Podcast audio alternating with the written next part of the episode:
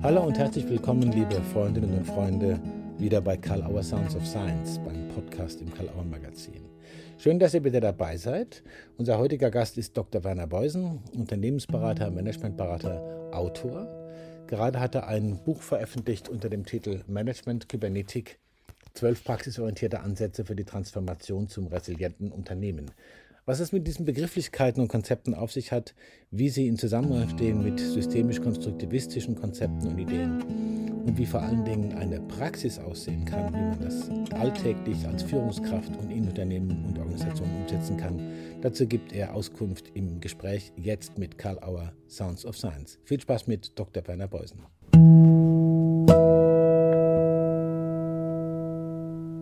Guten Morgen, lieber Herr Dr. Beusen, zum Gespräch mit Karl Auer Sounds of Science. Toll, dass das so spontan geklappt hat. Vielen Dank.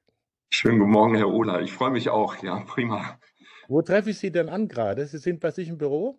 Ja? Ich bin bei mir im Büro, ja. Also mit Corona hat sich natürlich auch vieles geändert. Ich bin mhm. jetzt, nachdem ich viele Jahre, ganze Woche unterwegs war, abends immer zu Hause, mhm. falle meiner Frau da schon beinahe zur Last. Sie sagt, kommst du heute schon wieder?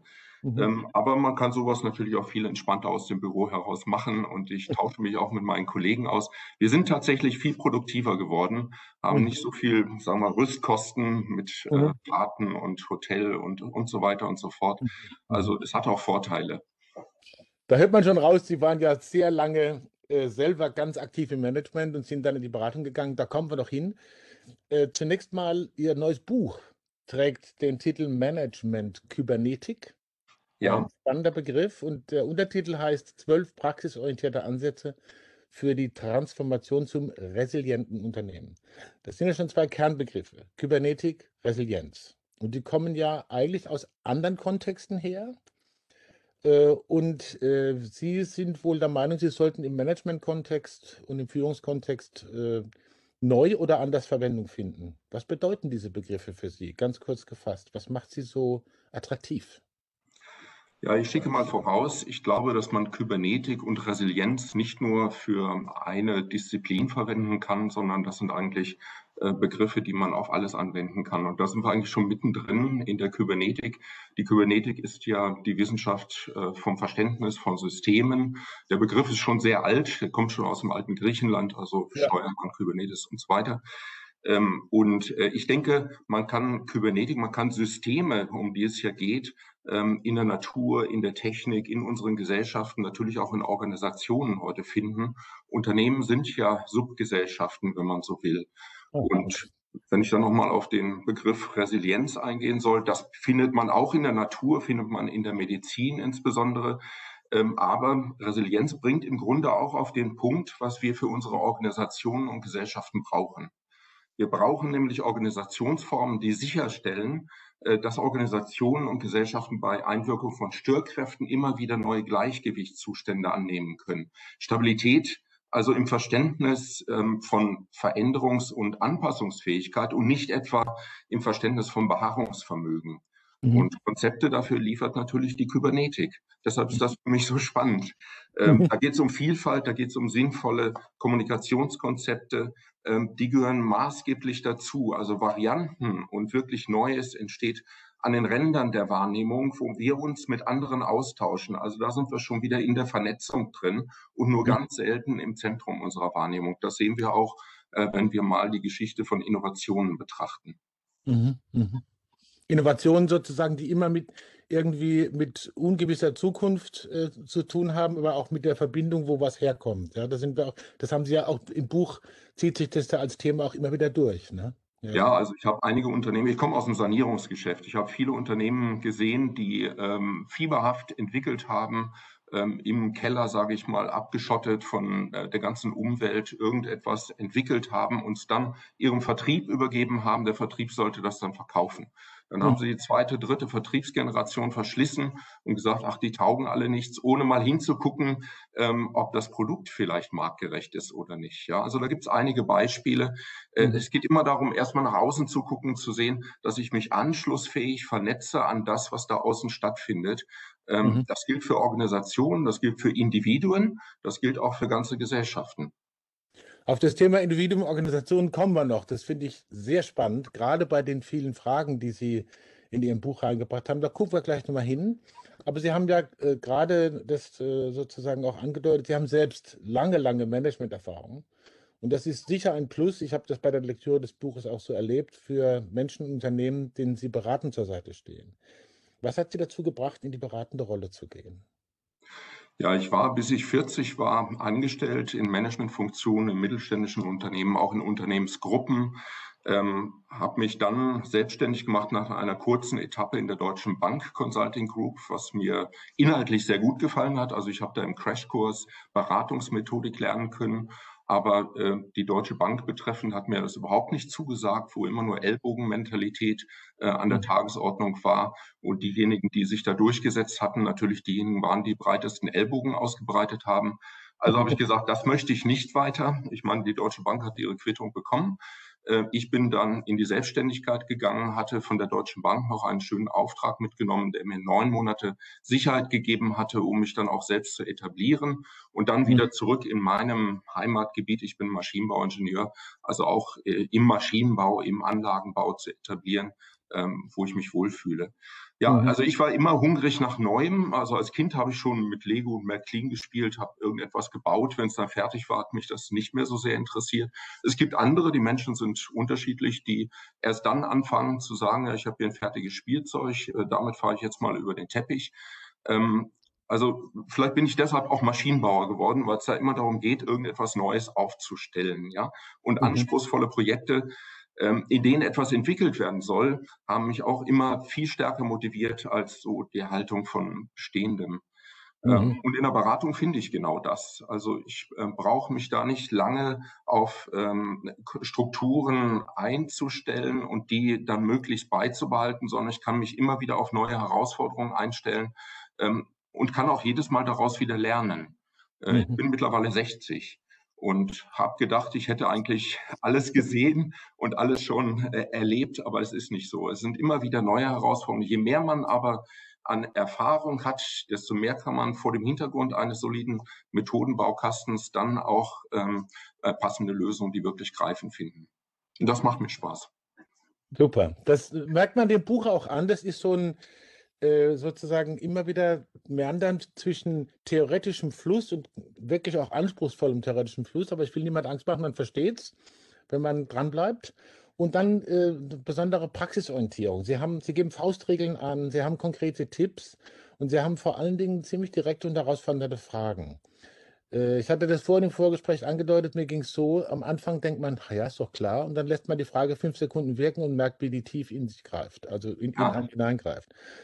Äh, Fragen zur Selbstreflexion von Unternehmern, Managern, Führungskräften. Und äh, ich nehme mal ein Beispiel, was mich äh, besonders angesprochen hat. Äh, die Frage ist so ein Fragepaket. Wie gut kennen Sie die Entwicklungen im Markt eigentlich wirklich? Welche Entwicklungen glauben Sie nur zu kennen? Welche Entwicklungen können Sie gar nicht kennen?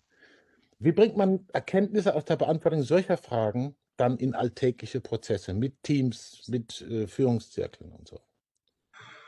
Ja, ich habe selbst auch viel gelesen. Sie sehen das hier im Hintergrund, ja. ein Teil meiner ja. Bibliothek. Ähm, interessiere mich natürlich auch immer wieder für neue Ideen. Ähm, aber ein Buch zu lesen bringt vielleicht etwas Wissenszuwachs, aber noch keinen konkreten Nutzen.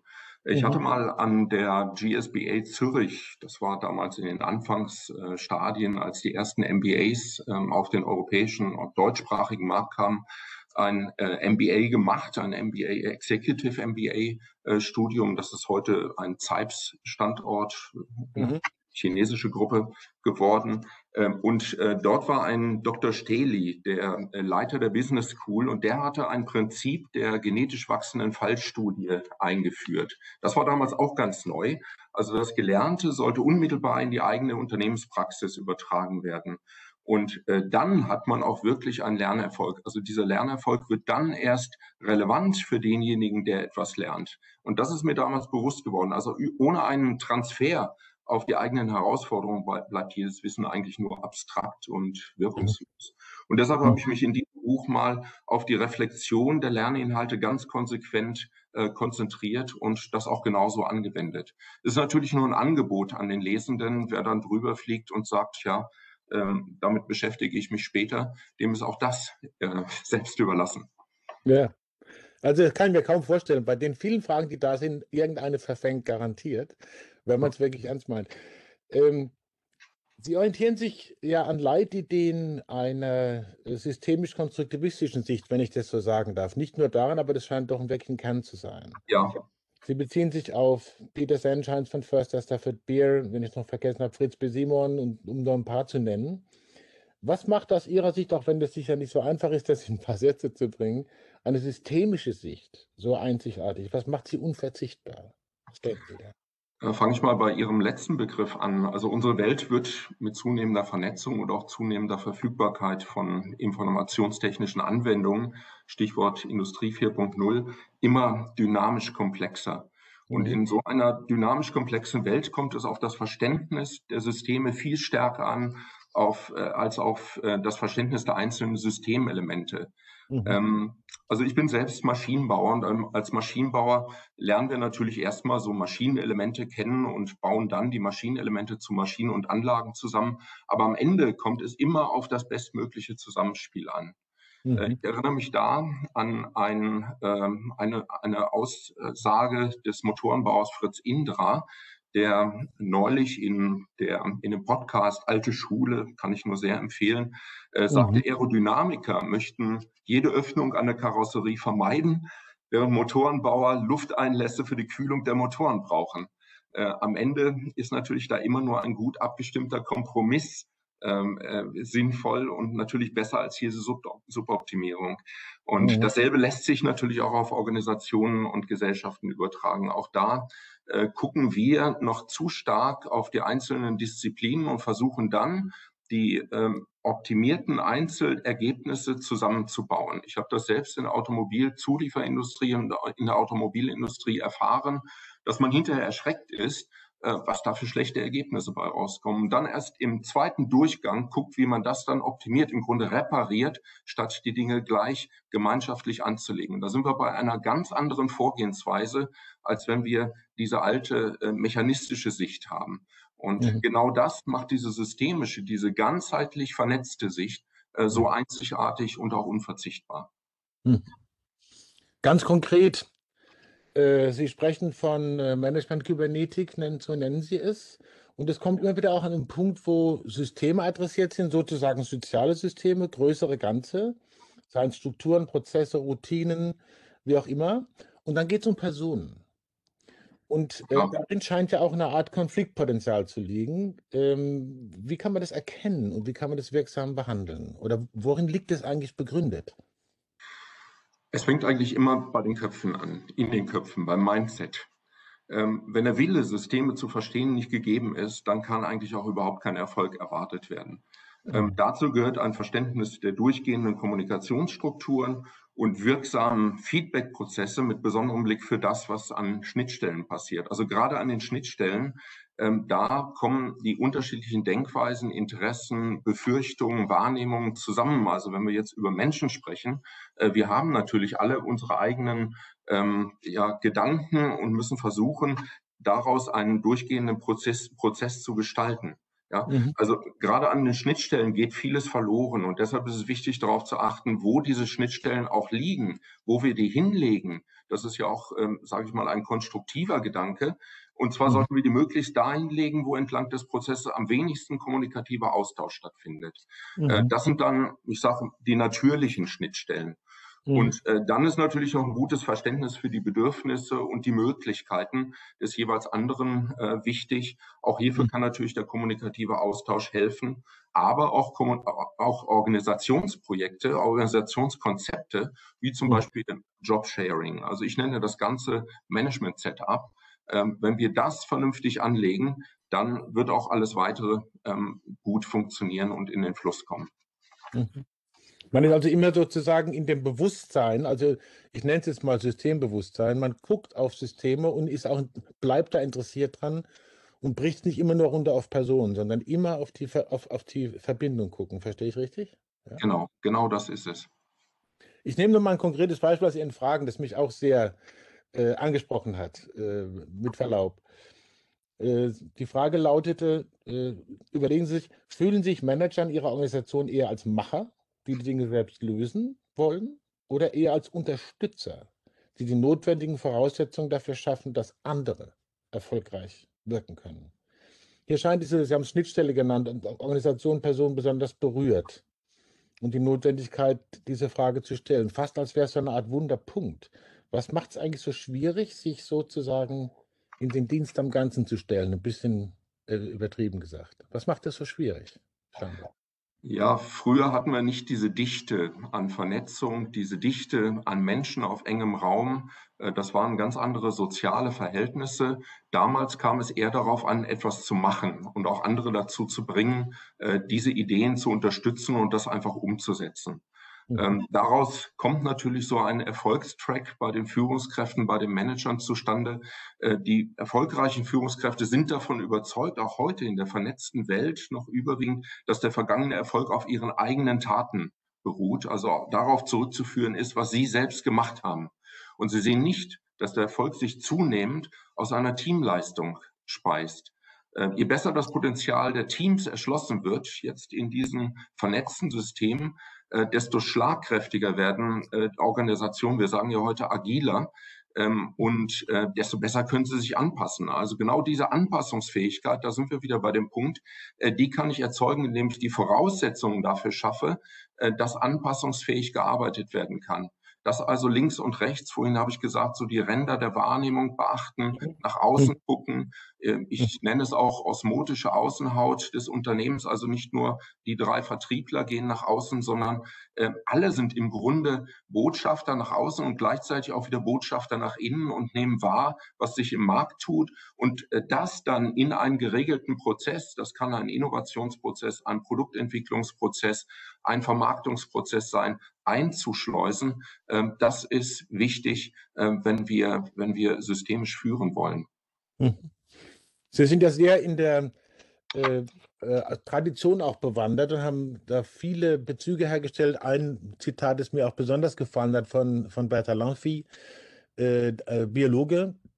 Quelle von Lebenstätigkeit sind die Verbindungen. Also Zitat Bertha Lanfi, durch physikochemische Erklärung der Einzelvorgänge erfahren wir über das eigentlich Vitale nichts. Also ist das auch so eine Art Bild dafür, äh, dass man einen Blick halten muss, der sich nicht immer nur an Einzelheiten aufhält, sondern an Verbindungen? Ja, also ich kann verschiedene Organe, jetzt sind wir wieder in der Biologie, wo ja auch Beta Landvieh herkommt, ähm, aneinanderreihen und kann sagen, jedes Organ ist aus bestimmten Atomen oder Molekülen zusammengesetzt. Ähm, daraus erklärt sich noch nicht die Lebensfähigkeit. Und ähnlich verhält sich das auch mit Organisationen. Also äh, es gab ja auch äh, Wissenschaftler, die vieles aus der Natur, aus der Biologie, aber auch aus physikalischen Vorgängen auf die ähm, ja, Organisationstheorie übertragen haben. Das aber leider nur relativ weit oben im wissenschaftlichen, in der wissenschaftlichen Diskussion gehalten und nicht in die äh, unternehmerische Praxis äh, heruntergebrochen haben. Aber das ist völlig richtig. Ja, es erklärt sich das Leben eigentlich aus den Beziehungen, aus den Vernetzungen. Mhm. Sie haben vorhin bei dem Begriff Kybernetik auch schon äh, auf die griechische Tradition hingewiesen, aus dem der Begriff, also der Begriff ist alt und auch schon als Metapher alt. Ähm, ich würde da noch gerne ein bisschen weitergehen. Äh, Selbstführung, Selbstsorge sind ja auch so Modebegriffe, ja. Und äh, der Michel Foucault hat mal in Bezug auf diese klassischen athenischen Akademien äh, sinngemäß gesagt, Selbstsorge stehe im Dienst der Sorge mit denen und um die anderen, sonst macht es keinen Sinn. Also man müsse sich selbst kennenlernen, um gut für andere und mit anderen Verantwortung tragen zu können. Würde das was treffen ungefähr, was man als äh, eine Art systemische oder kybernetische Kompetenz bezeichnen könnte? Ist ja ein Kern von dem, was Führungskräfte brauchen, sich selbst kennen? Ja, ich glaube, das trifft nicht nur zu, sondern berührt sogar den Kern von Gesellschaften. Wenn mhm. es der Gemeinschaft nicht gut geht, dann ist auch nichts mehr zu verteilen. Und je mehr zu verteilen ist, desto besser geht es dann natürlich auch dem Einzelnen. Ja, da äh, kollidiert natürlich diese Einsicht mit dem Egoismus und der Gier der Einzelnen. Und mhm. hier sind wir auch wieder bei den kybernetischen Prinzipien. Also damit es der Gemeinschaft gut gehen kann, müssen wir zunächst mal in die Gemeinschaft, in das Funktionieren der Gemeinschaft investieren. Ähm, und der Erfolg, das ist auch das Tückische, stellt sich in der Regel erst zeitverzögert ein. Das heißt, viele verlieren auf der Strecke auch wieder die Geduld. Das gilt auch für Organisationen, auch insbesondere für Unternehmen. Es wird eine Maßnahme eingeleitet. Der Erfolg stellt sich nicht sofort ein. Aber äh, das Verständnis dafür, dass es eine gewisse Zeit braucht, um Maßnahmen durch eine Organisation, durch die Prozesse hindurch wirksam werden zu lassen, das ist oft nicht ausgeprägt. Insofern regelt man sofort wieder nach, nein, ich habe mich vertan, man steuert nach und lässt der Regelung eigentlich gar keine Möglichkeit, ihre Wirkung zu entwickeln. Mhm. Also äh, damit wird es natürlich ähm, entsprechend schwieriger, ähm, solche Regelsysteme in Organisationen einzuführen. Ähm, wir müssen uns für die Gemeinschaft interessieren. Wir müssen die Gemeinschaft erstmal ähm, als erstes Ziel ähm, einsetzen, damit es äh, uns am Ende äh, besser geht. Also Rotary hat einen Claim Service Above äh, Self und in dieser Mission drückt sich im Grunde aus, was Sie ansprechen. Äh, mhm. Jeder je weiter äh, Gemeinziele von der eigenen Sphäre entfernt sind, desto abstrakter wird es natürlich für jeden, äh, sich damit überhaupt ähm, auseinanderzusetzen, sich dafür einzusetzen. Denken wir nur an äh, Klimaziele. Ja, das ist so weit weg von jedem Einzelnen. Ähm, mhm. Da fahren wir trotzdem noch unsere verbrauchsintensiven Fahrzeuge und fliegen in den Urlaub, wenn jetzt nicht irgendetwas anderes dazwischen kommt, wie wir gerade erfahren. Da mhm. fehlt es an der Einsicht, was unsere eigenen Aktivitäten ähm, der Gesellschaft zuführen, zufügen oder auch ermöglichen können. Hm. Sie haben gerade schon die Aktualität angesprochen. Ich äh, komme da gleich noch mal hin. Äh, wen oder was außer sich selbst sollte man noch gut kennen oder sich damit auskennen, um die Wahrscheinlichkeit gering zu machen, dass Führungskraft Schiffbruch zu erleiden? Sie haben schon viel gesagt über Systemzusammenhänge. Vielleicht noch mal als ein Statement sozusagen, was sollte man gut kennen? Womit sollte man sich gut beschäftigen? Ja, ich glaube, ähm, da wiederhole ich mich vielleicht auch, äh, sich mit dem eigenen System zu beschäftigen, sagen wir äh, mit dem Unternehmen in bestehenden Systemen, da sagen wir in Märkten, in äh, Wertschöpfungsketten, das ist ganz wichtig, um in Märkten, in Wertschöpfungsketten anschlussfähig sich einzubetten. Mhm. Und deshalb sollten wir unser Umfeld natürlich aufmerksam beobachten und mit dem Umfeld in engem Austausch stehen, uns nicht abschotten. Mhm. Ähm, das äh, schlägt sich dann natürlich auch in entsprechend positiven Innovationserfolgen nieder. Ja. Wir befinden uns ja derzeit, äh, wie wir alle wissen, in sehr besonderen Zeiten mit sehr besonderen Herausforderungen, Belastungen, psychischen, körperlichen, gesellschaftlichen. Was fällt Ihnen ganz besonders auf in Ihrer beruflichen Praxis, in äh, gesellschaftlichen Kontexten? Und ganz persönlich, was würden Sie sich in unserem gesellschaftlichen Miteinander wünschen? Ja, ich beobachte, dass wir bei auftretenden Problemen dazu neigen, uns auf die Fachleute äh, zu verlassen, die sich in den unmittelbar betroffenen Disziplinen aufhalten, also ohne uns äh, die Probleme in ihrem Wirkungsgefüge anzusehen. Und Ursachen liegen, wie wir eben schon gesagt haben, häufig außerhalb des unmittelbaren äh, Bezugs, außerhalb der unmittelbaren Wahrnehmung und verlangen nach einer ganzheitlichen Sichtweise. Äh, wir haben das an der Anfangszeit der Corona-Epidemie gesehen. Ähm, lange wurde schwerpunktmäßig da nur auf die Virologen gehört. Und wir haben es mit einer Epidemie zu tun. Also sollten wir mit Epidemiologen sprechen, ja, mhm. Äh, die mit einbeziehen. Wir sollten aber auch Soziologen einbeziehen, weil die Folgen einer Epidemie äh, Gesellschaften verändert. Und wir sollten auch Wirtschaftswissenschaftler einbeziehen, um die Folgen von Maßnahmen zu erkennen. Also kurz, gute Entscheidungen brauchen einen systemgerechten Diskurs aus verschiedenen Perspektiven, die abgestimmt in Entscheidungen einfließen sollten. Und das lernen wir leider immer wieder auf die harte Tour, immer wieder neu, ähm, statt gleich mal den Blick so weit zu öffnen, dass wir möglichst alle relevanten Perspektiven und Interessen mit einbeziehen. Hm. Klares Statement. Hm. Vor der äh, typischen Abschlussfrage von Karl Auer Sounds of Science noch eine persönliche Frage. Ja, gerne. Vielleicht können Sie sie ja kurz beantworten. Was treibt Sie zu schreiben? Also zunächst mal ordentlich beim Schreiben meine eigenen Gedanken. Ich merke, wo ich noch Lücken habe im Denken, die, über die ich noch nachdenken muss. Das ist mal äh, das, was in mir stattfindet. Aber grundsätzlich bin ich auch seit vielen Jahren äh, ganz intensiv an der Schnittstelle zwischen wissenschaftlichen Modellen und der betrieblichen Praxis unterwegs. Ähm, die Bezeichnung Unternehmensberater ist ja nicht geschützt. Auch Interim Manager, was ich ja auch tue, ist ja nicht geschützt. Und das führt dazu, dass die Beraterzunft aus einem sehr breiten Spektrum an unterschiedlich hohen Ansprüchen besteht. Mhm. Also es gibt Berater mit methodischer Fundierung, also es gibt auch sehr, sehr viele, die stark aus der Hüfte heraus Praxis machen, sage ich mal. Ja.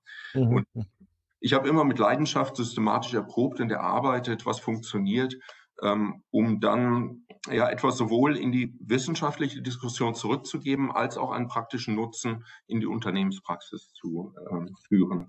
Und mein Anspruch besteht auch darin, dass äh, das, was ähm, in der wissenschaftlichen Diskussion erarbeitet wurde, auch wirklich mal in die Praxis eingeführt wird. Gerade auf dem Gebiet der äh, Kybernetik wurde vieles bereits in den 1940er Jahren erforscht. Aber zwischen diesen Erkenntnissen und konkreten ähm, Anwendungsmodellen und Methoden für die Unternehmenspraxis hat immer noch eine große Lücke geklafft und die versuche ich auch durch meine Bücher so ein bisschen zu schließen. Hm. Und deswegen auch so dieses immer wieder den Transfer machen, immer wieder anbieten, Fragen, Tipps, prüfe, ob der Tipp für dich gut ist, aber ich gebe dir erstmal sozusagen. Genau, wir wollen ja was bewirken. Wir wollen unsere Welt ja ein bisschen besser machen und das geht ja. nur, wenn man es auch wirklich mit einem Bezug in die Praxis versieht. Mhm. Wissenschaftler sagen natürlich, also der Praktiker, die Praktiker sagen, ach, der Wissenschaftler. Also dieser Spagat ist nicht immer ganz einfach, aber ja. ich glaube, er ist notwendig. Und ich mhm. brauche als äh, selbstständiger Unternehmensberater ähm, da nicht in irgendeine Box zu passen. Ähm, mhm. Ich fühle mich wohl mit dem, wie ich es mache und habe damit auch Erfolg. Wir fühlen uns wohl, Sie als Autor zu haben. Finden wir ganz toll. Dankeschön. Ich gucke auf die Uhr, wie es mein ja. Äh, Job ist sozusagen bei Gesprächen. Und äh, jetzt ist Zeit für die Abschlussfrage von Karl Auer Sounds of Science. Oh ja. Äh, gab es irgendeine Frage oder ein Thema, die Sie sich gewünscht hätten oder gesagt hätten, oh, das kommt bestimmt oder die sich im Laufe des Gesprächs ergeben hat und jetzt kam es doch nicht, wird sie doch nicht gestellt? Äh, möchten Sie sich selber noch stellen oder noch ein Thema ansprechen oder vielleicht noch ein wichtiges Statement geben zum Abschluss? Sie haben die Wahl. Ja, ähm, dann würde ich die Gelegenheit ergreifen und äh, sagen, wo geht die Welt eigentlich hin? Also das ist ja die Frage, die uns beschäftigen sollte. Wir hatten eine Wirtschaftskrise, eine Finanzkrise 2008, 2009. Ich bin damals schon gefragt worden in äh, verschiedenen Kreisen, was meinen Sie, ähm, wie sich das entwickelt? Wird man jetzt anders denken? Wird man jetzt äh, diese Fehler vermeiden? Ich habe damals schon gesagt, man wird die nicht vermeiden. Das wird genauso weitergehen. Und schon, als die ersten Zeichen einer Verbesserung da waren, waren die ersten findigen Leute schon wieder am Markt und haben im Grunde mit fortentwickelten Methoden genau das weiter fortgeführt, was wir mm, ja damals mhm. schon, was damals schon ins Verderben geführt hatte. Und mhm. äh, genau dieselbe Befürchtung, die habe ich heute leider auch. Also, äh, dass wir daraus nicht ähm, endgültig lernen, dass wir dann doch wieder die egoistischen Ziele in den Vordergrund stellen und nicht sagen, ähm, wie können wir solche und ähnliche Situationen tatsächlich vermeiden durch eine ganz andere Haltung. Auch da sind wir wieder bei dem Mindset ähm, um hm. unserer Gesellschaft und selbst auch eine bessere Zukunft zu bescheren. Also wir sind dabei, uns selbst die Lebensgrundlage zu entziehen. Das muss uns wichtig sein. Wir haben vorhin mhm. über den Nutzen und den Einsatz für Gemeinschaften gesprochen. Genau mhm. das müsste uns am Herzen liegen. Ähm, mhm. Ich bin aber ganz ehrlich und da ähm, tut es mir leid, dass ich mit einem pessimistischen Statement ähm, ähm beende, äh, nicht sicher, ähm, dass wir das schaffen werden. Es wird so hm. gewisse Dinge geben, die wir verändern werden, aber ich glaube, im Wesentlichen wird es wieder auf den alten Pfad führen. Und mhm. Äh, wir müssen uns eben auch, und das ist auch systemisch gedacht, auch ähm, vielleicht kybernetisch gedacht, äh, genau damit abfinden, dass das so ist und aus dieser Situation dann von innen heraus wirken und versuchen dann doch noch das Beste zu machen. Mhm. Vielen Dank. Klares Statement und vielleicht ist auch ein kritisches oder zweifelndes Statement, auch alte klassische philosophische Schule, wichtig, unsere Aufmerksamkeit zu schulen und daraus Hoffnung zu schöpfen oder auch einfach Aktivität. Ja. Bevor das man sich war im Grunde das richtige Schlusswort. Immer Herr Uller. Nur Sie zitiert. Ich danke Ihnen sehr für Ihre Zeit und hat mir viel Spaß gemacht. Ich freue mich über das Buch und freue mich über viele Leserinnen und Leser. Und wir werden uns das dafür tun und äh, a bientôt hätte ich fast gesagt. Aber ist doch schön. Merci beaucoup. Danke für die Zeit. Danke Ihnen. Ja, ich denke, das hat auf jeden Fall Lust gemacht, sich mit den Fragen und den Tipps, die in dem Buch vorkommen, Management Kybernetik, intensiver zu befassen und sie wirklich auf sich wirken zu lassen und vielleicht auch ein bisschen Aktivität zu kriegen angesichts der Herausforderungen, die vor uns stehen. Wir wissen, welche Herausforderungen das sind und äh, wir brauchen Mut dafür. Danke an dieser Stelle nochmal an Dr. Werner Beusen für die Bereitschaft, mit Karl Auer Sounds of Science ein Interview zu führen. Danke, dass ihr dabei wart und vergesst nicht, hinterlasst positive Spuren da, wo ihr Sounds of Science verfolgt und hört und begleitet. Danke fürs Dabeisein und bis zum nächsten Mal und nicht vergessen, immer wieder gucken, was die Autobahn-Universität zu bieten hat. Natürlich kann man in der ganzen Mediathek von der Autobahn-Universität und Sounds of Science stöbern und sich inspirieren lassen. Danke für eure Zeit, bis zum nächsten Mal und tschüss. Thank you.